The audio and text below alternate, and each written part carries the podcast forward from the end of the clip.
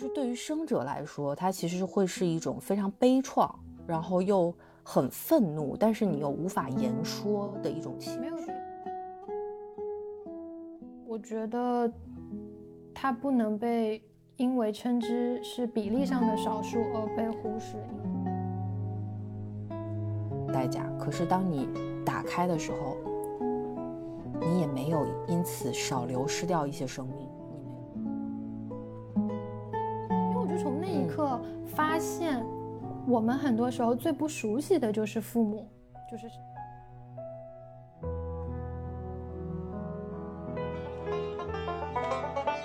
有点时差，有点时差，有点时差。东八区，我是文迪，在维也纳，我是林珊，有点时差，有点时差。叮叮叮，开始。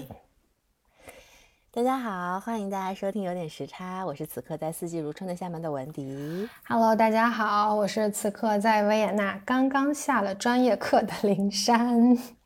我们又来，我们又来到时差啦！哎呦，好不容易我们今天这我们这次的那个我们是一起踩在点子上，嗯嗯，进步了，进步了，进步了。对，但是还是要跟大家报告一下，就是我们的有点时差，大家可以选择在小宇宙的 App、喜马拉雅的 App，或者是苹果客户端自带的 Podcast 上面来去进行收听。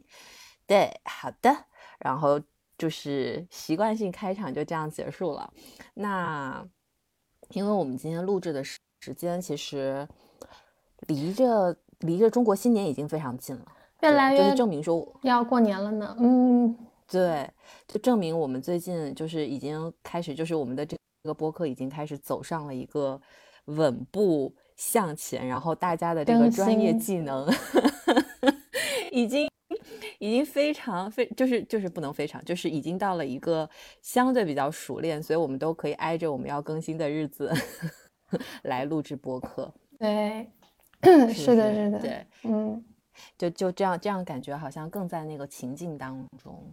然后因为因为现在就是离着中国新年非常近了嘛，然后我就感觉我们其实是感觉说，嗯，可能我们。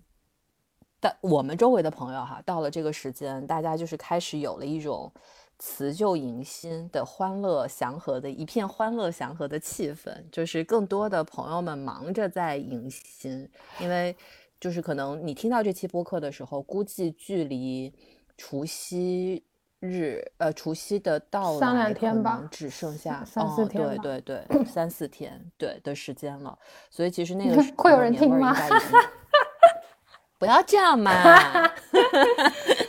是不是？有说不定大家这个时候就是正在可以赶回家之类的路上，然后需要经历一些比较长的车程，那就可以选择听一下我们背景音。背景音也可以在那个过年的时候，什么亲戚来家里做客啊，你无聊啊，就是呃的时候，然后来听一听，就回去听。对，欢迎大家把之前的，就如果你是新加入这个，或者是新收收听到的。也可以回去就把之前的五期全都听啊，对，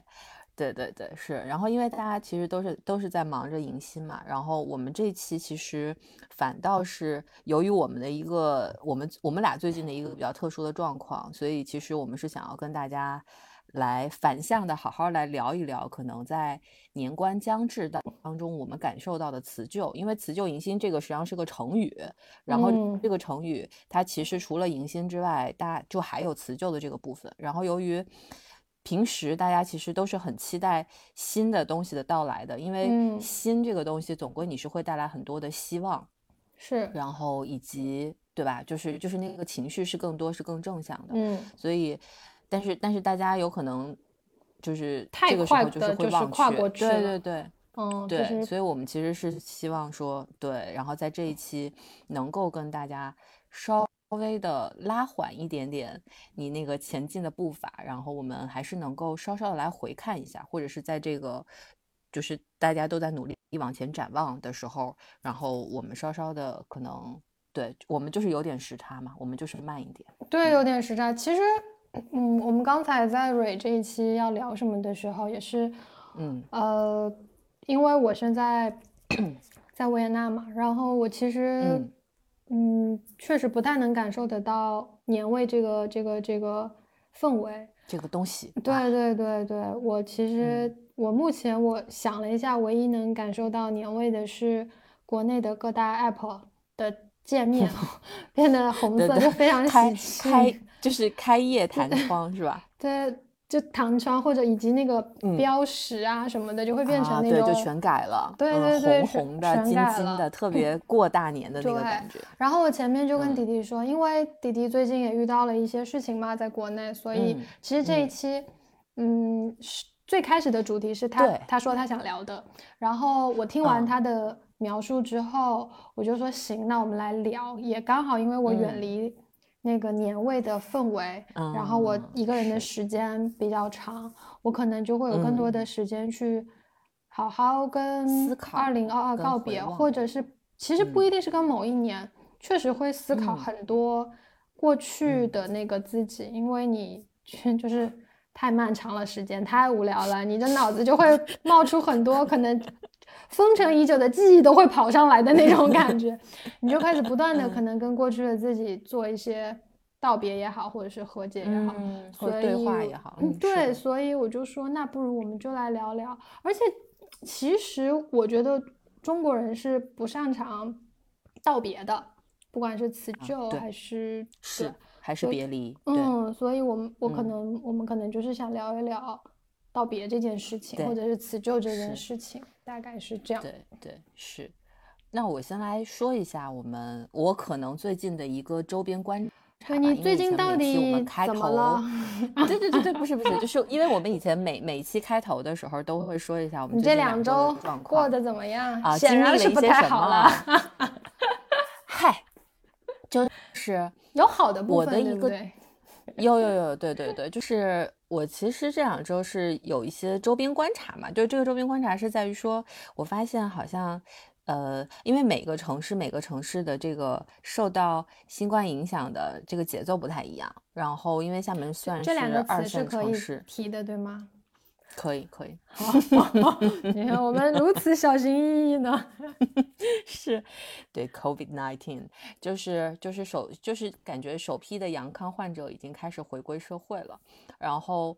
这怎么感受到的呢？一个是因为啊，当然我们工作很持续，然后我就不断的去就就接接触了各种各样的阳康患者嘛。然后另外一个部分是因为我们线下是有一个第三空间，所以最近咖啡馆就是周末啊，稍微人丁开始恢复了一点点兴旺的感觉。然后我住的地方因为离那个呃游轮码头特别近，所以就开始看到大巴车，时不时的会开始载着各式各样的游客然后出现了。然后再加上新闻上面就说到说三亚啊、万宁啊这些地方，就是就是天儿很热的，就大家也都知道，北方人民就是东北四省、海南省，然后每次到 过过年的这个时候，就有大量的北方人民的涌入嘛，然后就是说他们的旅游业已经开始复苏了。对，就是这个是通过。你你说到旅游业复苏这件事，我插一句，我最近在朋友圈的观察就是，一 半人都去澳门了，是吗？对，然后还有一半人，你刚才是说北方来南方嘛？然后我还看到一半的人是跑去各种地方，就是有雪场的地方滑雪啊，去滑雪。嗯呢，就是对，就是大家能出去玩的，对，确实就是感觉流动起来了。对对，这个是一个是一个挺好的现象，但你还是觉得年味很淡，因为你刚才对，就是我感受到那个年味是很淡的，就是这个这个很淡，其实，呃，就是我是觉得商业的环境它是有在复苏，但是这个复苏的那个节奏它是小心谨慎的，因为就比如说可能很多的餐饮业嘛，他们的员工也会存在说分批的分批的呃，就是阳性。然后，那其实有很多小餐饮，它可能只要有一个人阳了，因为餐饮这个还是比较敏感的，那他就干脆不开店了。所以街上有很多餐厅就直接关门了，然后就一关，他就直接关过了春节。对，也有可能是因为他们就索性歇业吧，因为就就不划算嘛。然后我自己的一个亲身观察是，我出去吃饭的时候，然后出去中间出了出去吃过两次饭，然后就堂食，哇。绝了！就那是一个包场，挺大。对，因为那个那个地就是就是该该酒店是某知名酒店，然后他平时平时就是你就是有一种那个周末的时候一一位难求，然后人丁兴旺的那个没有。然后我们我们去了那两次，中间还还时隔了一周多的时间，就是两次哦，偌大的餐厅都只有我们一桌。然后我们去之前，那个餐厅的大堂的灯都没开，然后很多食材就直接不备了。然后遇到服务员都是你到你走进去以后，然后他们临时调调派了一个服务员过来，然后那个服务员就干脆是个兼职，就你问他啥，他啥都不知道。然后特别好笑，就是我我家里人就说，他们是不是不行了？他们是不是要关张大吉了的那个感觉？对，所以就是就是我也不知道，就是好像好像你看到很多很多新闻，然后就包括说就是就是别人的那个描述，就感觉说哦，好像是要复苏了，是欣欣向荣的。但是实际上，可能我通过周围的观察，我感觉呃有可能是会复苏，但是这个复苏的节奏没有我们想象来这么快。然后再加上说，可能大家又很就是中国人还是就是就就是还是比较谨慎的嘛，就是就不是有很多专家。然后他们的那个预期都是说什么春节会迎来感染的感就峰值，然后什么之类的，那就会有很多很多朋友可能还是为了自身的健康跟安全，就是对，就是生活的还是都比较谨慎的。但是这两周可能确实就是有一种自己小生活和大环境的时差感吧，我感觉就是你你在大环境的那个状态下。就是会觉得年关将至，应该要热热闹闹的，然后大部分新闻也是向好的，就是咱们国家的新闻体系嘛，就你是跟着旅游业复苏也好，或者说商业复苏，但是可能回到自己的那个个人生活里面，嗯，就是有各种各样的难处吧，确实很很魔幻，就是真的是很魔幻的一个时间，对，就是挺。挺就是有一种对，就是有一种有一种分裂感，然后然后你又有点难以描述那个分裂感，就是就是你刚刚说的那一点，我觉得我觉得那个感觉哈，就是我最近看到的非常多的行道树，呃，就是就是有很多很多很多那个行道灯，它上面就是会换，然后开始会挂上大灯笼。然后就是有很多的那个花槽，然后就是换上了那种，嗯，你就觉得说他他就是在告诉你说年要来了，然后大家就是应该要欢腾要喜庆，但实际上你真实的生活里面是那个欢腾跟喜庆的气氛是是是很少。这不就是我们开头说的，你是被 push 的去迎新，就是你都还没来得及。去想一些东西，或者是说让自己状态真的转变一下的时候，就是轰隆隆隆、热热闹闹的，就一直把你往那个就推着你推着往那个时间节点，对对，然后你就是很多时候你就莫名其妙的你就就走过去了，所以可能就是忘却的东西就会比较多吧。是，然后其实。其实我觉得，我觉得我们播客比较好的，呃，不对，就是也也没几期哈。但是我们自己一直很希望、很希望能够做的一个事情，就是通过对话来去梳理生活。所以，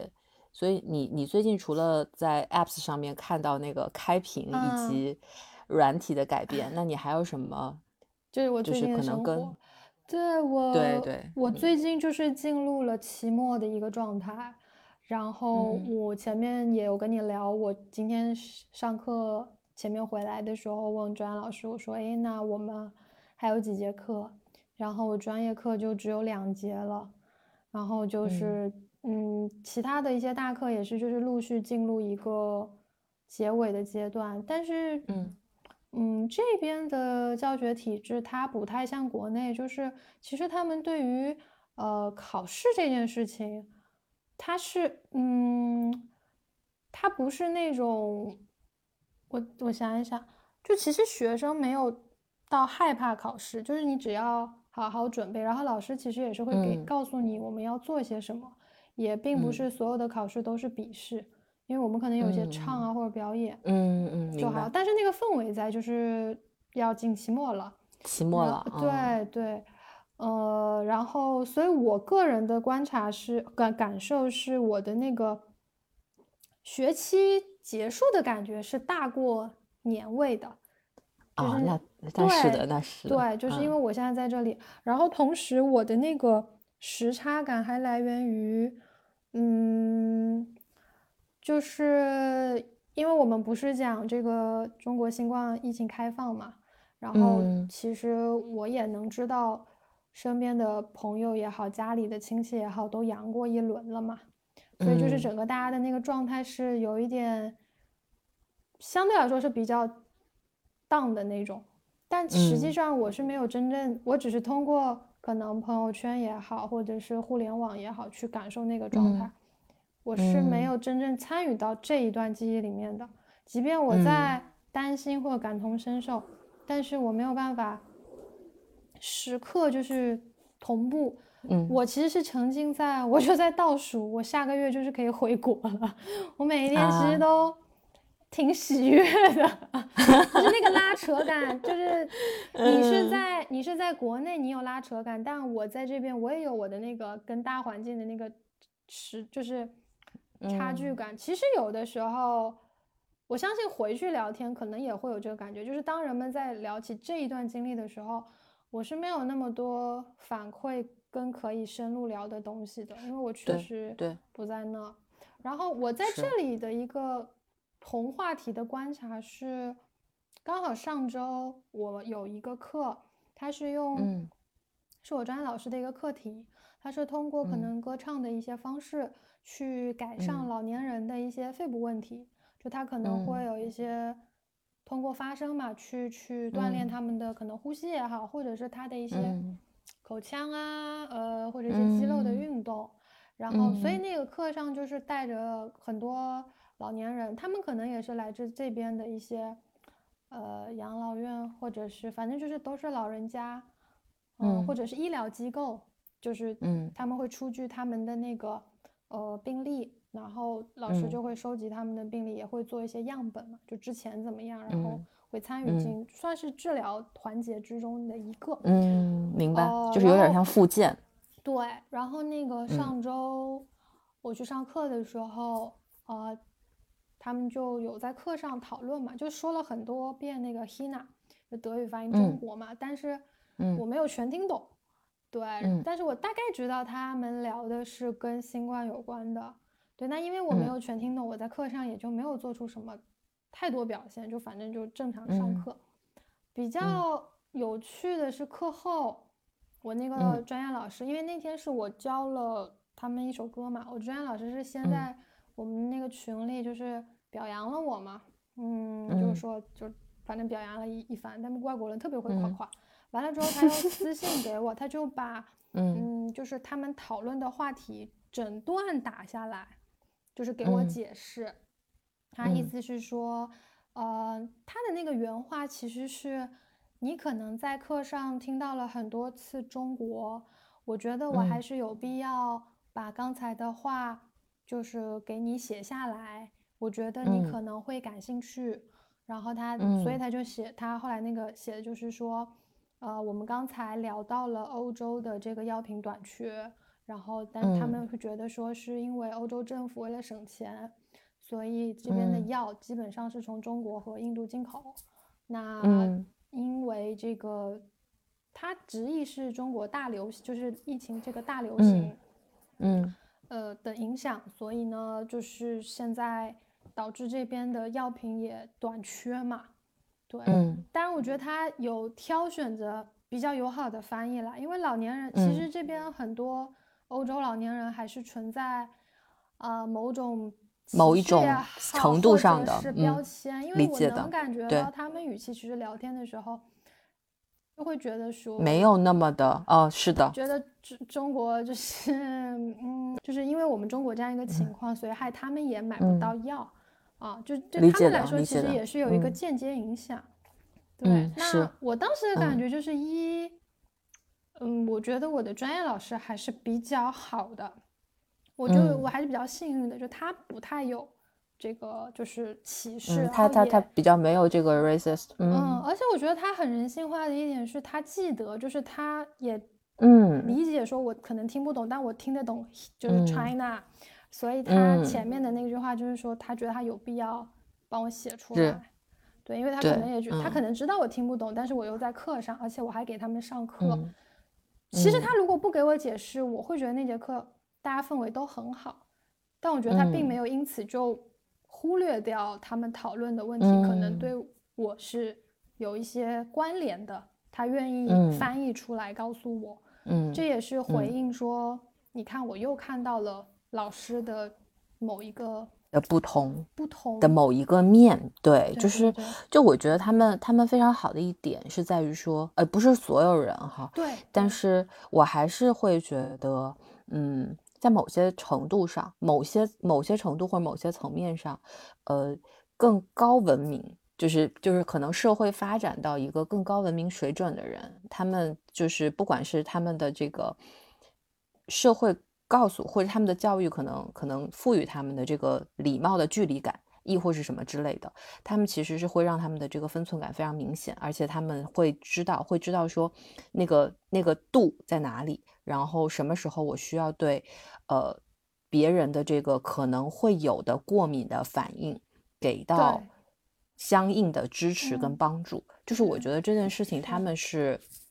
他们是比我们做的更好的，或者是他们会更懂得去做这个事情。有的时候，其实我们不是不知道，而是我们知道了，要不然就是我们可能比较欠缺表达能力，在某些在某些事情上，然后就是会啊，这个事情就这个这个这个时候的心心里的 OS 可能是这个事情可能说起来太复杂了，那要不然就或者是说起来太尴尬了，要不然我们就让他这样过去吧。啊，就是就是我觉得这个是，嗯嗯，还有一个就是我们的社会语系里面不习惯，没有这样习惯性的沟通。然后作为我们的文化，大家是不善于做少数派的，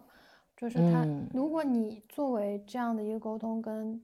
就是在我们这个社会，可能人家有的时候你会觉得别人会不会觉得你很奇怪？就没有人开愿意开这个头，或者是对之类的，因为它它不是我们常规语系里一个习惯性的一个存在。但是我觉得，其实作为我们越来越新的一代，是可以去做一些改变的。然后这是关于老师的部分啊，另一个就是回到说，是我第一次啊，OK，那个就是感受到说一个关系链。就是很像什么呢？就比如说我在国内的时候，我们可能对某个国家是会有一个印象感的，就比如说德国的东西就是制造的很，就是结实，结实，但是可能很很丑。然后比如说 对，然后就是会有这种标签感。那是我第一次会感觉到，大家对于中国的概念就是劳动力廉价，然后生产可以很多。然后，并且你会很直接的感觉到这个国际关系，就是当中国出现一个政策是可以直接影响到你欧洲的一个老人老人家买不到药，就是这种是的，其实是很远的一个概念被拉近到你是你眼前了，嗯，对，所以这个是我关于这一个社会事件的观察。那我知道，其实我是知道，迪迪在这个社会事件里面的感触是更深的，就是你你可以不知道你愿意从哪里开始聊，愿意从哪里开始？对，就是我们为什么想要聊这个话题呢？其实是因为我个人经历了一些事情，然后经历了这个事情之后，我本来其实是觉得，嗯，就是因为我们在上一期的时候，我们其实有聊到说。上一期还是上上期，反正我们有聊到，我其实，在在从哪一年开始，我就一直会习惯去看社会新闻，所以我其实一直都知道说这些事情它是在的，嗯，然后但是它没有真正亲身的发生在我生生活很近的地方被拉过来，对对对，然后嗯。我最近其实是因为我外婆在前前一段时间过世了，就是其实我们录制的前录制的前一天，然后我们刚刚 就就是我外婆刚出殡嘛，就刚送走她。这段经历我为什么想，我们为什么当时想要录这个节目，就是，呃，因为因为最近的一些状况，然后导致说现在的老人家当他们过世完以后。呃，其实你要真实的、真正的完成了，就是最后的丧葬过程，它是需要它它需要隔了一段比较长的时间，它可能可能跟之前比较就是就是在在最近的这个大流行还没有出现的时候，它不太会发生这样的状况。所以，于是，所以，所以我的那个感受是在于说，当我外婆过世的时候，然后一直到我们才把这个流程走完，其实这中间隔了大概有一周左右的时间。然后，当他过世的那段，就是当当这个事件发生的时候，其实我就是当下我就跟林珊说，我说。我最近这几天的经历，让我很想要在接下来的这个节目里面去聊一下有关于别离这件事情。嗯，对，因为它发生的这个时间点太特殊了，就是它其实离年关很近，但是年关这个时候，其实理论上是一个大家都在努力迎新，就是不管说是你。呃，主动或者被动的，反正你就是被推到一个特别喜庆、特别热闹的一个氛围里面，然后好像就是由于这个周围的气氛，就是帮助你去忘却你可能还没有处理好，然后的之，或者是说就还来不及去处理的一些情绪跟事情，然后你就到那儿了，到那儿了，然后你就觉得说，哦，那似乎可以，他那些那些旧的东西，它可以被忘却，所以就是。当下的那个、那个、那个很直观的感受就是被我被冲击到了，所以其实我就是觉得说，那因为我们就是一个善于遗忘的民族，那是不是我可以通过这样子的一个深度聊天的方式，然后来让我们这段记忆不那么容易被忘却？因为其实我觉得，就是这段记忆它是属于少数人的一段灰色记忆，因为如果当你如果如果当我自己不去经历，其实我也只是还是一样会从社会新闻当中去看到某些人的这个经历，但是你很难去感同身受嘛。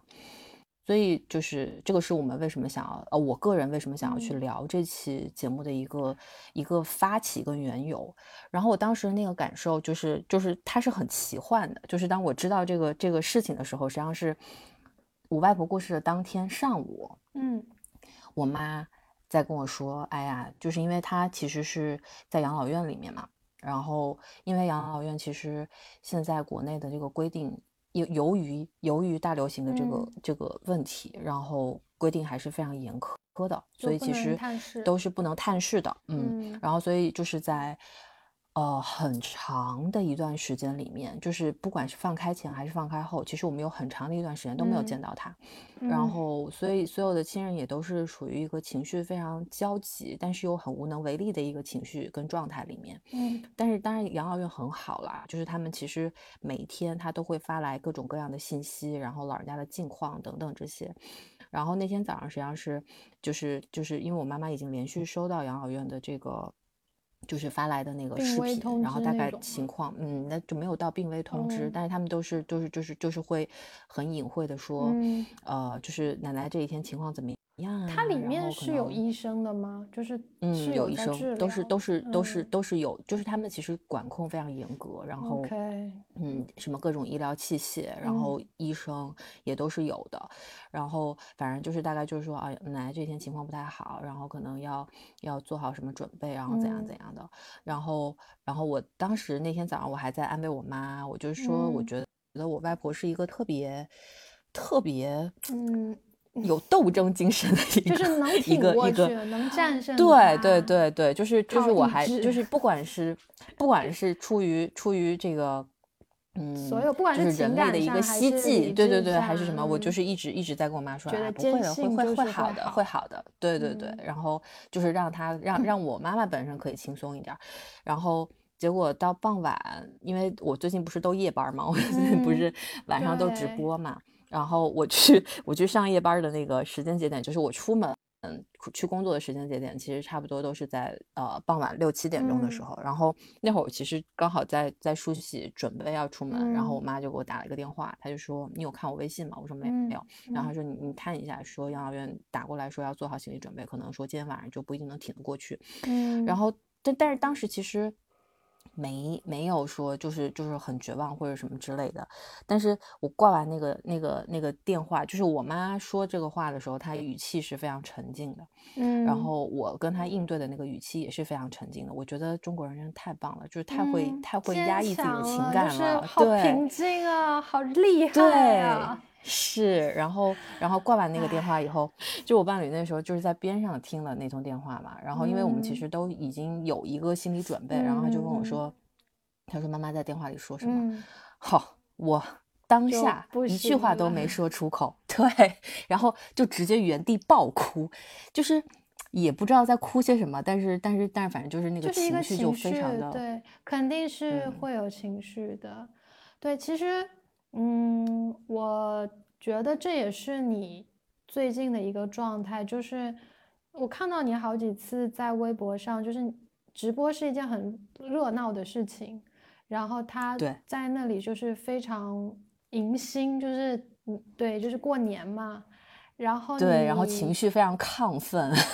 对你就是可能你每天都要经历一个情绪过山车一般的那种感觉的一个转折。对，这个是我最近个人的一个一个状态。然后，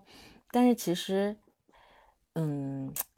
我。当下接到那个那个信息的时候，我特别有意思，就是因为你刚刚其实提到直播嘛，我们我因为我们那段时间那段时间的那个主题，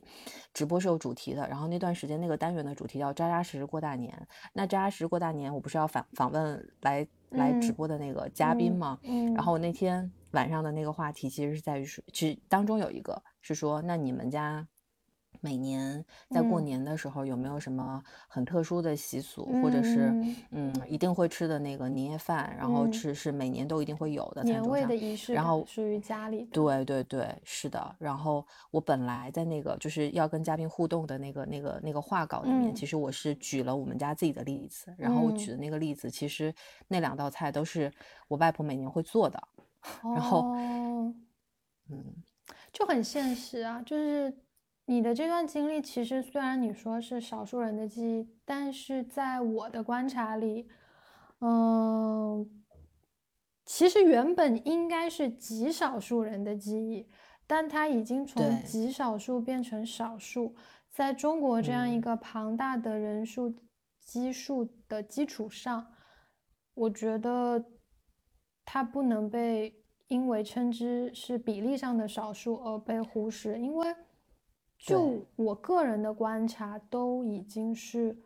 史无前例的多了。就是朋友圈里的朋友家里的老人过世，或者是说我们自己家亲戚我知道的一些老人家过世，以及侧面也知道我们那个老家那么小一个小地方的这个火葬场也好，殡仪馆也好，都出现了，诚如你说的那个情况，就是来不及烧，然后。各种情况吧，所以，嗯，对，虽然他在中国的概率上可能还能被叫做少数派，嗯，但事实上那个数字的背后就是这么多的人，尤其是这么多的老人，他没有能够是隐形，挺过走过这个冬天，对，跟我们在年末做别离，嗯，对，是，所以其实。我那段时就是我不是那段时间，就我这段时间的那个，就是有一种现实魔幻主义魔幻的那种，对，就是就是情绪上的一个极大的不对等。然后除了这个情绪上的不对等，就是其实在我们家发生的不仅是一个老人嘛，就是我我伴侣的外公也过世了。然后，哎，对，就是就是特别的，所以所以其实刚刚是回应说珊珊讲的那个，无论是亲身经历还是还是身边，所以就是。我这段时间那个感触，除了是除了是在于老人的离世，然后他们可能可能是我看到的这个基数是极其的大的，因为嗯，就是就有点有点，就为什么魔幻呢？就是我不知道说最近应该是被称称之为殡葬业的春天，还是殡葬业的冬天，因为你如果说它是春天。哎，就是这最近他们的这个说它是春天，就是对对，但是但是因为基基数实在是太大了，然后然后因为最近这段时间就是一直在跟所有的殡葬业的从业者打交道嘛，就不管说是他是在哪一个哪一个工作岗位上的，然后听到最多的就是就是就是说到就是啊人实在太多了，然后你们要快一点，因为在这个过程当中你。必须要快速的去做很多决定。本来可能在厦门这样的小城市，他一天根据他们之前的数数字统计哈，就是他们以前一天的的呃就往生者的人数可能是二十到三十，就已经是一个不小的数字了。嗯，然后最高最高的高峰期，他们其实可能也就是只有接纳过一天五十个人，嗯，可是最近呢是十倍左右的在上升，所以他们其实也都是，这是一场对于他们来说也是无准备的仗，嗯，然后所以其实他们可能也打得非常的慌乱，然后就是因为这样那样的原因，然后我最近听到最多的就是，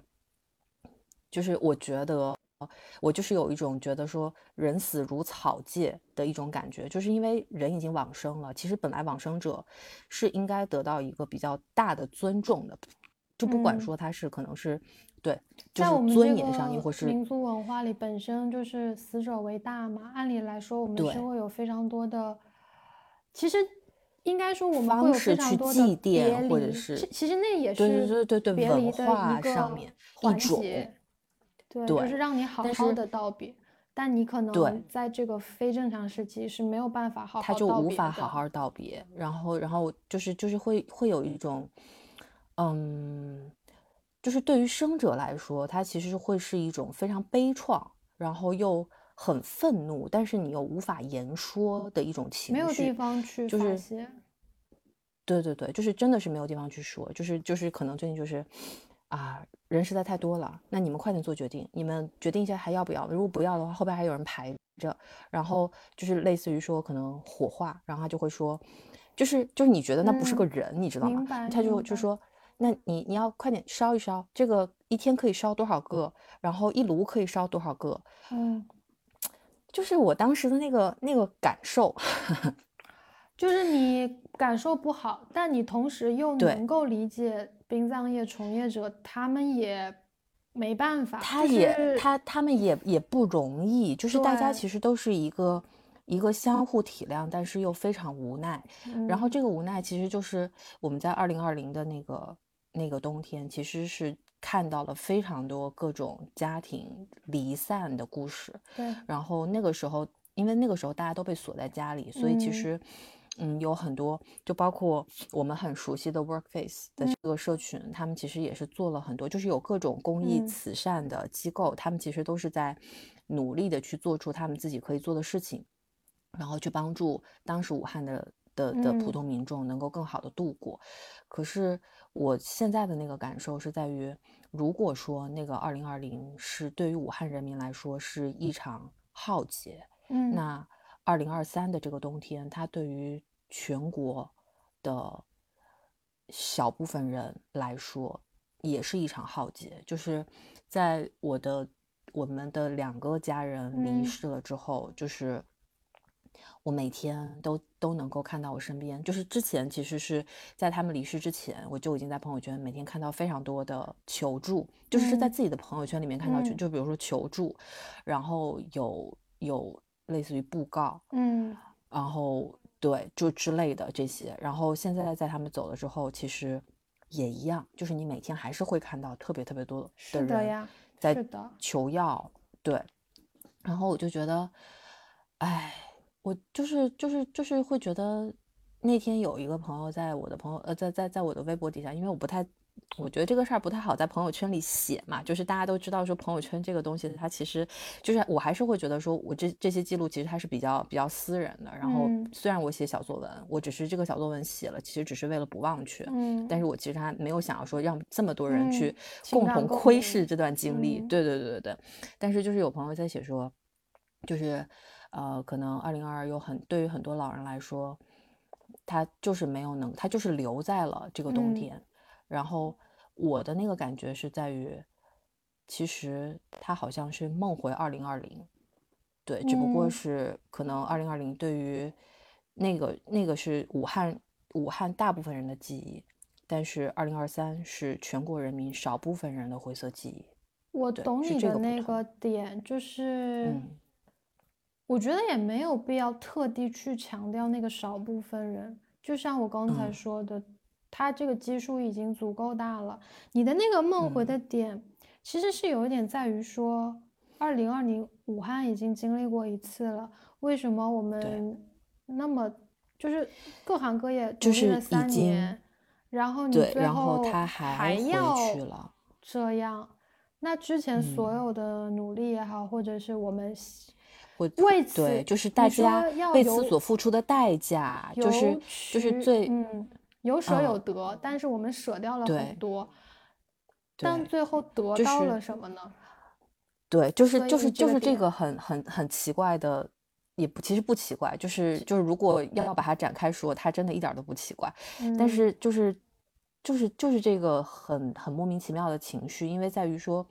我们在这三年里面其实是。举国都付出了巨大的代价，嗯在就是在你你在严防死守，但是在任何没有就是在一个没有完全没有准备的情况底下，你说放开就放开了，然后你承担了，在过去三年里面，你承担了，嗯，承担承承担了关上门所要付出的可能经济也好，然后大家的收入也好，然后什么等等也好，要付出的那个代价。可是当你打开的时候。你也没有因此少流失掉一些生命，你没有让没有让这些可能本不需要发生的事情，就是它还是一样发生了。我觉得这个可能是大家内心特别过不去的一个一个原因。对对，所以其实这也是为什么我们其实，在聊到。刚开篇的时候聊到说，今年觉得没有年味儿的一个很重要的原因，就是我觉得大家都没有这个心情来去过这个年。无论是说从经济上来说也好，因为我们今年不是卖年货嘛，然后你就是从今年大家对于过年这件事情的那个筹备感来上面上面来说，就是因为从二零二零一直封锁到了二零二二，然后大家原来有的。积蓄其实手头上的积蓄也已经所剩无几了。对于很大一部分人来说，就是我有很多朋友，他们都会都会说：“哎，不知道哎，就是就是感觉好像大家在朋友圈里面都过得挺好的，但是实际上周边有很多很多真正亲信亲近的人，他们会告诉你说，其实我们过得并不好。然后很多人可能都负资产了，然后微小企业就更加艰难。然后那。”那就就这样了，还过什么年呢？潦潦草草的过了就算了。那其实这都影响到了大家的心情、仪式感。然后还有包括说，可能如果有很多朋友可能也在经历我所经历的事情，那就更不要去谈，就是经济上不允许，你的、你的、你的精神心理状态上，对，也不允许。对，就是因为我不是这两天刚刚结束了，就是。就是就是这个事情，然后你就是会觉得，我第一次看到这么多人在这样的场合聚集，然后一波一波一波，对，然后我当时就在想说，哇，这个哇包含了非常复杂的情绪，对，所以其实我觉得大家。说年味淡也好，或者是你的一些情绪也好，就是客观来说都不允许我们真正很快乐的去迎新嘛。所以我觉得，就借此机会也好，嗯，你有什么就是关于道别这件事情嘛？因为我们刚才也说，像现在这个情况，你也没有办法用传统的，可能有各种仪式感去跟亲人好好道别。对。我相信你不是个例，就像你说的，我们都在朋友圈看到有很多很多的朋友也好，跟他们的亲人别离了，或者除了亲人以外，其实过去三年也没有好好道别。二零二三，不管未来怎么样，它确实又是一个所谓的开始，因为政策变了嘛。嗯，对，我觉得其实说辞旧也好，说别离也好，是因为你只有好好道别了。你真的才能整理好心情，往前走，而且才能真正总结一些什么。就像你刚才说，为什么我们都关了三年，在再次打开的时候，好像一点成效都没有？因为它打开的太快了，就跟过年一样，好像昨天还在二零二二，今天就二零二三，你都没有好好的但是他明明只是差了一分钟。就一分钟，对，就是就一秒，就是它就过去了。然后你好像就是就是说啊，那我前面的事儿我就可以全部翻篇了。但是其实你这篇是没有翻过去的，对你没有做这个道别的动作，你是没有办法翻篇的。那所以回过来，比如说现在你想一想，你有什么想要跟外婆好好道别，或者是说当下一次就是面临。因为我们总归是要面对对人生当中会面对非常多的别离的。你有没有想过，经过这一次，你有哪些就是可以做的，就是提前为别离做的一些东西？哦，对，就是 我刚想说，我谢谢你，没有没有没有没有，我 我我谢谢你，您这个问题问的太好，就是我觉得。我觉得啊，这不是我第一次经历别离，就是就就是我我其实我们从小到大都经历过非常多次别离嘛。那我们的这些别离，就比如说年少的时候的那些别离，其实是因为还没有那么懂，就是你还不知道说一个生命的消逝，它其实到到底它包含了多少的，对。然后你也没有那那个小的时候，大人不会让你去深切的去有这么多的体会。然后其实。我刚之所以说这不是我第一次经历别离，然后我觉得我的我的死亡教育跟大部分的国人一样，都是被都是做的不好的，是因为我其实比较早之前我就已经经历了我非常亲爱的宠物狗的离世，你记得吧？那个是也是我们刚刚认识的时候，然后对吧？对，多多多多多多，对的。然后就是呃，就是他的他的离去其实是对我们来说也是一件突然的事情，但是。但是其实，在那个过程当中，我花了三年的时间去消化跟道别，然后就是这个经历交，就是我到现在都还是会有遗憾。其实，其实当下我就已经觉得说啊，我做好了最后那段时间的陪伴，然后我也挺努力跟坚强的去化解我自己的那个情绪。但是我其实是觉得说。我后面在回看的时候，我觉得我的那个别离没有那个道别没有做特别好的一个一个原因，是因为在非常久之后，我看到了一篇呃科普文章，大概是说，嗯，小动物它最后被安乐的时候，它是很希望主人陪在它身边去经历这些事情的，但是，但是当时你也不知道，当时你你没有，还是是因为医生的建议，就是。你会觉得错过了那个阶段，你到很之后才就是才知道这件事情。嗯，也不是，其实我是觉得，哎，我当时没有那个勇气是吗？OK，那你缓一下，我可以先分享我的。其实关于别离这件事情。呃，我觉得以如果是以前的我，可能也不会想要聊这件事情。我是一个从小就不看悲剧的人，不管是小说还是电影，就是呃，我很讨厌就是就是 BE 文，或者是就是不是明白大团人，就是还是能够有对就不喜欢的结局比较快乐，嗯。我觉得我的底色就是不是抗拒这件事情的。对，而且包括你看，我们上次聊，你是会觉得你你天生我底色悲凉，悲凉。对 我，但我依然就是那种我要快乐。但事实上，我觉得我自己自我完成的一个，嗯，死亡教育比较好的那个是前年就是爷爷走的那个。时刻，我觉得，嗯，为什么那个完成的好，是因为爷爷承载了我父亲很多的爱，然后我对我父亲又是非常的有很深的羁绊的，所以我觉得他是在我身上完成了死亡教育。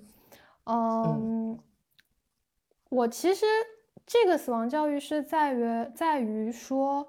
我当时回去送爷爷的时候，就是最后那一幕，大家抬着爷爷的这个棺木去火火葬。我们老家的那个火葬场有一个斜坡，然后我当时是跟在我父母的后面，我就是能够先看到那个棺木，再看到我的父母，然后我走在他们后面。我当时是一个很。重叠的一个画面，就是我能够，我在那一瞬间，我就看到了一种轮回，就是一代一代送。今天是爸爸送爷爷，那总有一天是我送爸爸，然后还有一天是我是最前面的那个棺木里的人，嗯嗯，我是在那一个瞬间完成了一种，我觉得是某种意义上的，我我不能说叫洒脱或者是看透，但是是。完成了某种意义上的和解跟嗯。不那么逃避，就是我释然了某某部分的情感，就是我释怀了，我会觉得。你你一下就明白了，你的人生当中，可能对我来说啊，最最最优先挤在前面的就是我的家人，我的就是我的我的情感，然后我的健康，就是这一些，他会一下被推到前面去。嗯，然后另外，我通过观察我爸爸送爷爷的那一段过程，因为爷爷是生病去世的，也是他是有一个铺垫的。我通过观察爸爸送爷爷的最后这个阶段，呃，就是他可能每天去医院陪爷爷一一段时间，以及到后面他的一个表现，让我看到了一些我现在就能跟我父亲做的事情，以及跟我的其他家人去做的事情。嗯，我觉得这个对我来说是一个财富，在某个意义。嗯，而且。我后来就会跟我父亲在一段时间内会有一个深入的对谈，因为我就从那一刻发现，我们很多时候最不熟悉的就是父母，就是身边的亲亲人。你会跟朋友去聊很多话题，但你很少会跟父母去聊很多话题，甚至是你也或者是深入的，或者是对，或者是听他们讲故事，就是他如何变成今天你眼里父母的样子。我就是在从那一次之后，我跟我。父亲做了很多个主题的对谈，包括我就是会问他说：“你为什么选现在的职业也好，或者是说，我会把我的困扰与他分享。比如说，我就会跟他聊到说，我可能没有那么强烈的愿望去生小孩，或者说我害怕生小孩，为什么？你们当时为什么不害怕生我？嗯，以及就是你在。”他在养我的过程当中有没有一些经经历了什么样的一个转变？他如何成为父亲？就等等这些话题，甚至这些话题是因为我曾经问我父亲，他跟爷爷的道别有没有遗憾？他就是说有，他觉得有很多的话没有来得及说。嗯，所以我就说，那我不想跟你有遗憾。嗯，就是类似这样的，这是我最近几年关于别离可能做的，我自己觉得我尽可能的去做一些不留遗憾的事情，是真的去做，就是嗯嗯，包括呃，我其实有跟你说，就是我生日的时候，三十岁生日的时候，我去把老照片拿出来去新拍，我是想要把别离变成一种传承，就是我会觉得对。当我们面对亲人离世的时候，那一一个瞬间，甚至是那一个很长的阶段，我们一定是会难过的，因为他必然带走了你的部分，但是。他也留下了很多，所以我希望我把留下的那个部分做的足够充分和多，嗯，能够让我可能以后更好的去释怀他的肉身不在了，可是事实上他在这个。家族里面也好，或者是在我们的记忆里，在我们的心里是一直在的，就是那个温暖是一直在的。对，就是，对，就是我觉得，就因为其实珊珊现在说的这一段是，嗯，我其实挺有感触的。我的那个感触是，当然我其实，在看我们在串讲的那个串讲稿的时候，我就已经觉得说他在这部分做的特别好。然后他让我想到的。是，就之前奇葩说有个话题，就是也是关于生死别离，然后他就是大概大概，其实跟你刚刚说的那个那个内容很像，就是，嗯，怎么能够尽量的让自己不留遗憾的去做这场道别，然后其实就是最近的这个事情，其实我在这场别离当中，我看到我看到的是在于，或者是或者是我学习到的，就是就是情绪一定是能够被时间淡忘的，但是。但是我们需要，但是其实这个情绪它又是在，就包括我自己经历的，其实都是这个情绪，它需要在未来很长的时间里面，它要去化解。嗯，这个化解，它它是对生者来说，它可能是一种回忆，但是你也可以说它是一种遗憾。就譬如说，其实，很多故人在故去，在在在往生了之后，很多家人他们其实可能会选择在第一时间里面去处理掉一切跟故人相关的，无论是物品也好啊，对，或者是反正就是一切一基本上是快速的去处理完一切的事情，这些是在在做这个这些事情的过程当中，它可能是事务性的，嗯，但是其实这也是一种想要让它快速翻篇的一个做法，然后。就是对我来说，呃，如果我呃不是如果，就是我之后，我之后如果再再度经历的话，嗯，我其实可能会尝试着把这个过程拉得长长一点，就是就像你对，就像你说的，就是对，就是在生前就能够好好的去做整理，嗯，然后这是这是第一点，然后第二点实际上是在于说，也是一样是这个情绪的转化，就是我。就比如说，在我我观察我的母亲，她在这场别离当中，我相信她的这个情绪，她是需要长长长的时间去化解。就像我刚刚其实提到我的小狗狗的时候，即便是没有完全去化消解，对我觉得很难，因为它是个生命嘛。那对于家人来说，它就更是。更是这样的存在，就是，嗯，你在当下，特别是当下你在理智的去处理很多事情的时候，你是可以把情绪的这个东西先往后放的。但是情绪它会在某一个时间涌来，而且这个涌来可能是一个特别特别微小的点，你可能会猝不及防。所以其实我倒没有觉得说你不能，你你就是，我觉得情绪这个东西就是你得接受，你得任由它来。就是它不需要去抗拒，但是我觉得在这个过程当中，嗯，我我我觉得我可能我自我反省哈，就是我没有做的特别好的一个点是在于，嗯，因为我的妈妈在这个过程当中，她其实会接到特别多的问询电话，就是就国人特别有趣，嗯，他们会。因为当他们知道这个事情发生的时候，他其实就是，就特别是上一辈，他们特别喜欢打电话，对你进行关心。但是其实，在我的那个角度看来，他们的每一通电话都是让我妈再重新的情绪崩溃一次，然后我就会觉得，就是在我的角度，我就会觉得特别的心疼跟不舍，就是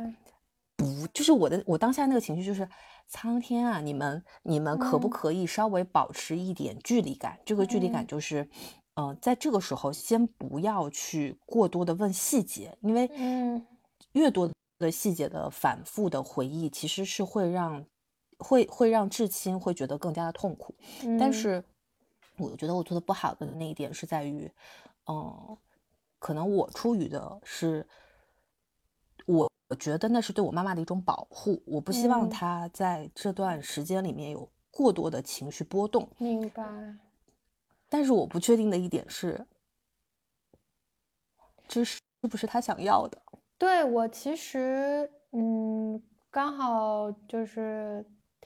也可以回应一下。就你刚才在说的时候，我就在想，因为其实每一辈有每有不同的表达方式嘛。我觉得不仅仅是这一件事情，我会观察到我们的上一辈，他们本身爱用电话直接沟通的那个。习惯就更强烈，就你看我们现在约会也好，或者就是约哪里见什么的，就是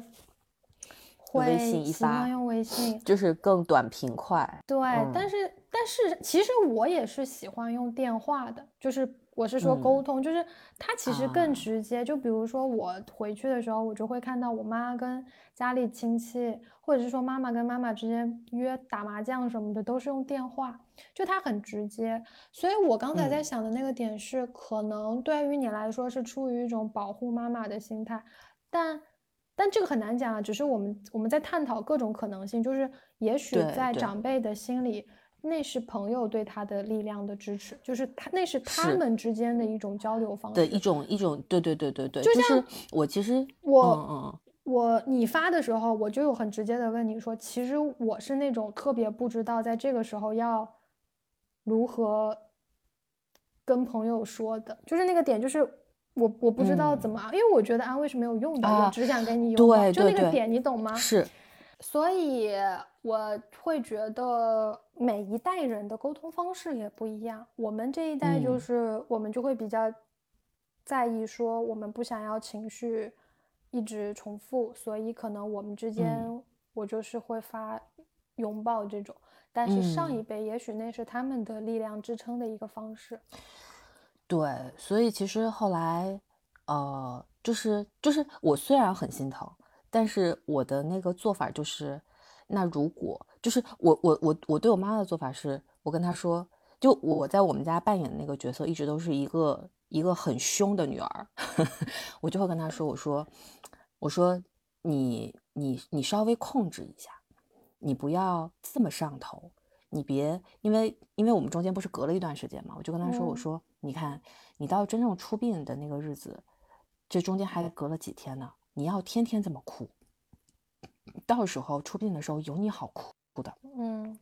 你要是到时候哭到整个人都不行了，那你说你还怎么送呢？你这体力支撑不住啊。对，就是我用的是这样的方式，就是对对对对对，然后然后我就是尽量的尽量的让他。可能是能够稍微控制一下，但是就是像我刚刚说的，我其实是觉得这个是需要一段很长的时间去消解的一个情绪。然后，如果是如果是说之后，当我自己面临再面临别离的时候，我可能会愿意说，呃，这个情绪它可以花一段比较长的时间，它肯定不会，它会慢慢慢变淡，但是这个时间要花多长，其实我们都无法估计。然后，但是它其实可以用一个更好的方式去去记录，或者是说你让这段时间走得更缓慢一点，这个是一个。然后你刚刚说的那个，就是我觉得我们因为我们的死亡教育做的都不好，所以很多人在遇到这样的场合的时候，嗯，都是不会，都是不太懂得要去如何安慰跟表达的。但是我很感谢的是，所有，呃，就是。我其实反倒觉得，这个时候你说特别多的话，其实是无济于事的，因为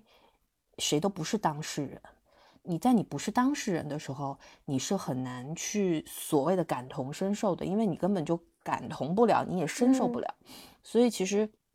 每一个对我说了抱抱的朋友，我都是非常感恩的，就是那个。感激是在于，我觉得他特别的刚刚好，就是因为那个时候就就是就是这个刚刚好，其实是是是来自于说，你确实也不能特别细节的，就是我也不欢迎各种细节的 的的追问，对，因为你其实就是就是就是像我不希望我妈那样去，就是一遍一遍在经历，其实是一样的。那你去你去说什么，其实都还不如一个拥抱来的来的真切。对，所以我其实是是很感很感激这件事情的，就是很感谢在这个过程当中给所有给到我抱抱的朋友们的嗯。然后，嗯，对，就是就是就是再有，其实我是在这段时间里面去跟我很亲近的人，就包括我的父母，嗯，然后我的伴侣，我们其实都是发生过类似于如下的对话，就是如果你死了，你想怎么死？嗯，就是就是如果对对对对多了一些沟通。对，就是就是最起码我现在很了解我父母，如果当当他们往生的时候，他们希望用什么样的丧葬方式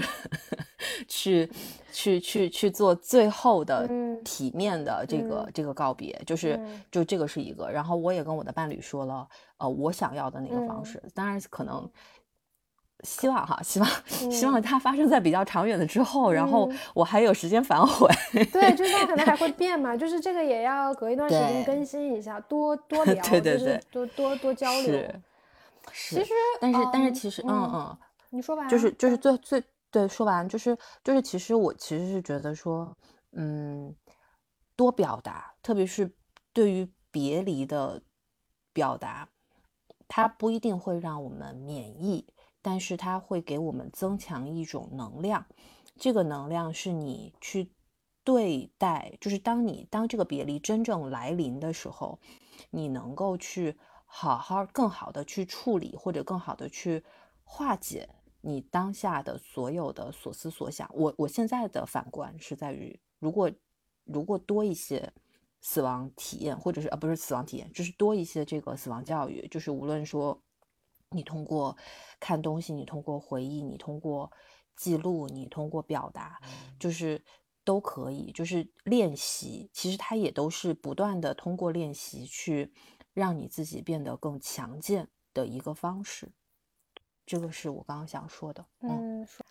，OK，那其实最后就是收个尾是吧？来，来到今天的主播推荐我终于有推荐了，我这 来来来来，你说，我今天想要推荐的是能够。让我静下心来的东西，其实阅读一直都是能够让我静下心来的东西。所以我今天要推荐的就是也是跟阅读有关的一部纪录片，叫《我在岛屿读书》。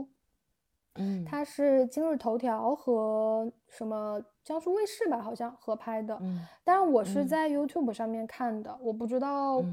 国内就是哪个平台能不能看，因为我我看小红书上的评价是说正常好像只有在今日头条的 App 上能看。我不确定它现在怎么样，因为它是去年出的，好像我看的时候已经完结了。然后它是请了那个余华、西川，呃，那个还有个苏童，这三个是常驻嘉宾。然后，嗯，每一期会有一些飞行嘉宾，什么祝勇啊，然后那个叶兆言、陈永新。就是一些上一代或者说现在的一些文坛的领军人物吧。嗯，我其实我喜欢我推荐他的原因是很个人化，我很喜欢听长者或者是有智慧的人聊天，就其实就是聊天，他们也没有干嘛，他们就是安排到他们去那个海南的一个岛上，对，然后可能就是呃有一个书屋。然后他们就管理那个书屋，然后可能会有一些话题啊聊天，然后在他们聊天过程当中就会有一些书单的推荐，呃或者一些故事，就比如说你会听到他们跟史铁生的故事，他们跟巴金的故事，呃你会知道他们是如何成为作家的，嗯呃说到这里我就想到，其实我们上一次有说，很多时候的开始都是没有准备的。那你听了越多他们的故事，你也会发现，就是很多东西你真的是回过头来才能总结。你他当时写作的时候，或者很多时候走上这条路，就所有的中心思想提炼不都是后人提炼的吗？对，就是每个人在表达的时候，其实就是他也不会想那么多，他在表达就是他当下的自己嘛。对，所以我我个人我推荐他的原因，就是因为马上也要过年了嘛，当大家听到的时。候。其实过年除了热热闹闹，也是很适合去，嗯，就是沉浸或者对沉下来的，稍微稍微。对，甚至都不一定说是充电，因为我自己看这个的时候，我是很放空的，嗯，就他可能是事后你可以再去回想，但你看他的时候，你可能你就是看他就好，就放松一点。所以这个是我的推荐，然后刚好又契合这个主题嘛，就是在辞旧迎新的时候，想让自己呃平静下来一点，对，多听听我觉得长者的故事，我觉得很有趣。因为你在说到我在岛屿读书的时候，就是我本来是没回想起来这个名字，但是我觉得它异常耳熟。然后就你刚刚在说到那个那个让让让说说到史铁生的时候，就突然间想起来说。老娘看过，啊然后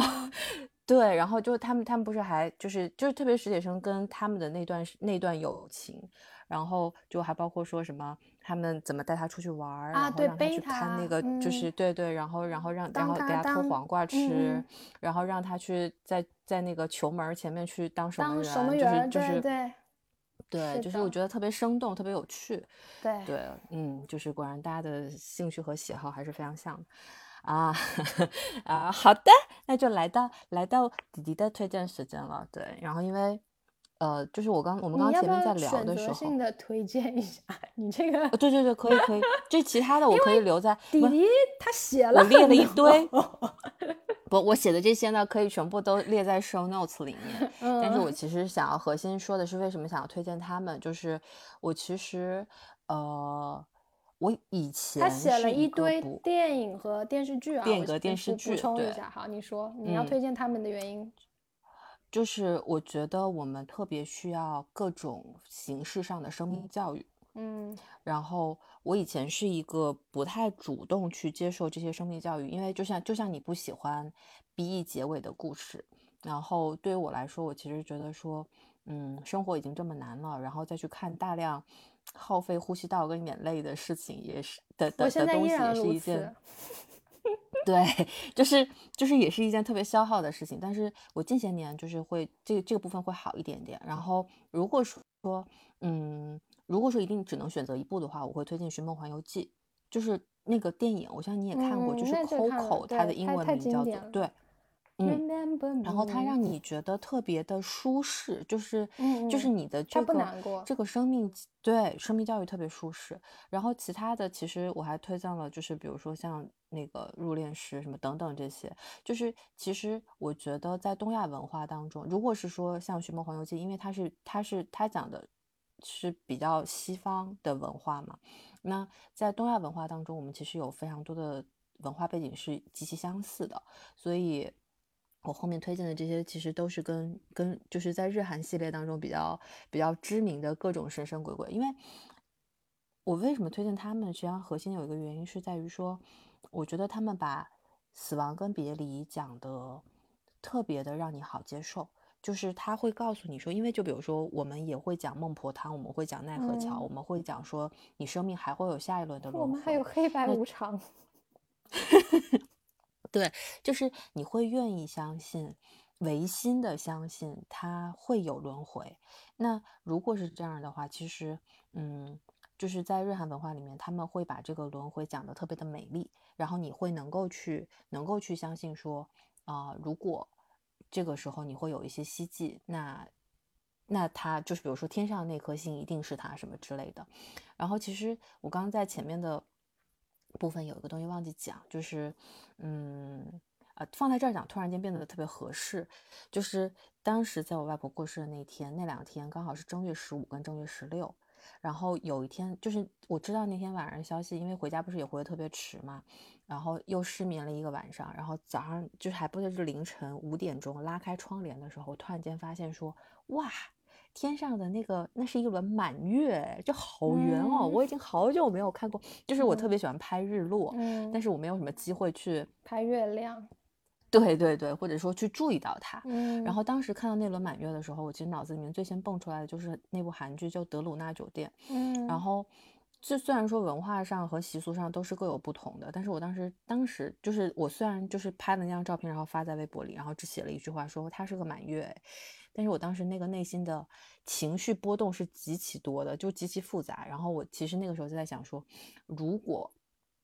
世界上真的有一座德鲁纳酒店，然后它在月圆之夜一定会出现，然后所有的往生者都可以在那个地方休憩停靠，然后真实的可以。呃，整理好自己，跟前世去好好的去做一个告别，就是这些事情其实都是我们假想当中希望它可以发生的。但是，就是我觉得这部电视剧特别好的，就是他把它，他把这些假想都变成了真实。然后，当你整理好自己，跟过去的自己，还要跟亲人，就比如说你通过托梦的方式，就是他在电视剧里面他有说，就是你托梦是怎么托呢？就是你给他，他他有一台电话，你可以打电话，然后然后到给亲人打电话，然后到。亲人的梦里，然后就跟他说那些你很想要告诉他就未尽的一些事情。当你处理好这些了之后，然后你你会走上一座长长的桥，然后在你去走这座桥的那个很长很长的过程当中，慢慢的去忘记那些前尘往事。就是我会觉得这个描述特别的动人跟美丽啊。那如果是真的可以的话，就很希望他有。所以这个是我今天在最后推荐的原因。我相信可能很多朋友都会看过，但是我其实是觉得我就没看过。我 你安利，因为因为你你不太对我不是我不是日韩的那个，就不太没有那么追，所以我经常就是别人安利一部我看一部。啊是，然后其实我是觉得说他们的这个描绘的方式，它会让你觉得别离不可怕。然后别离有更多的方式可以让你，就是他他的那个教育是在于说，嗯，你可以用更好的方式去道别，嗯，你也可以用更好的方式去纪念，所以不要害怕他的到来。然后，即便是在这个过程当中是个正常人，你都会有这些情绪的波动，那就让他来接受他，好好的对待他就好了。嗯，对。好，那其实我们今天在最后的最后，也是想要，嗯，希望大家在年关之前，好好的辞旧，就是跟对整理，其实是抱着这样的心态，然后也希望大家，嗯，期待我们的下一期，就是可以剧透一下，我们会有新年特别 更，就是会就是不会双周更，我们到时候你们你们听到这一期之后的下一周还会两天，就还会有我们哦，那就是真正的新年第一期，也希望大家做好。呃，就是好好辞旧以后，我们就是会有一个新的状态，好迎新的准备，对，才再去迎新。好，那今天就到这里啦。我是今天晚上哭了很多次，然后被郑明山小姐救场救了很多次的我弟。我是依然在倒数着回国的喜悦的灵珊。我们下期再见啦。嗯，拜拜拜拜。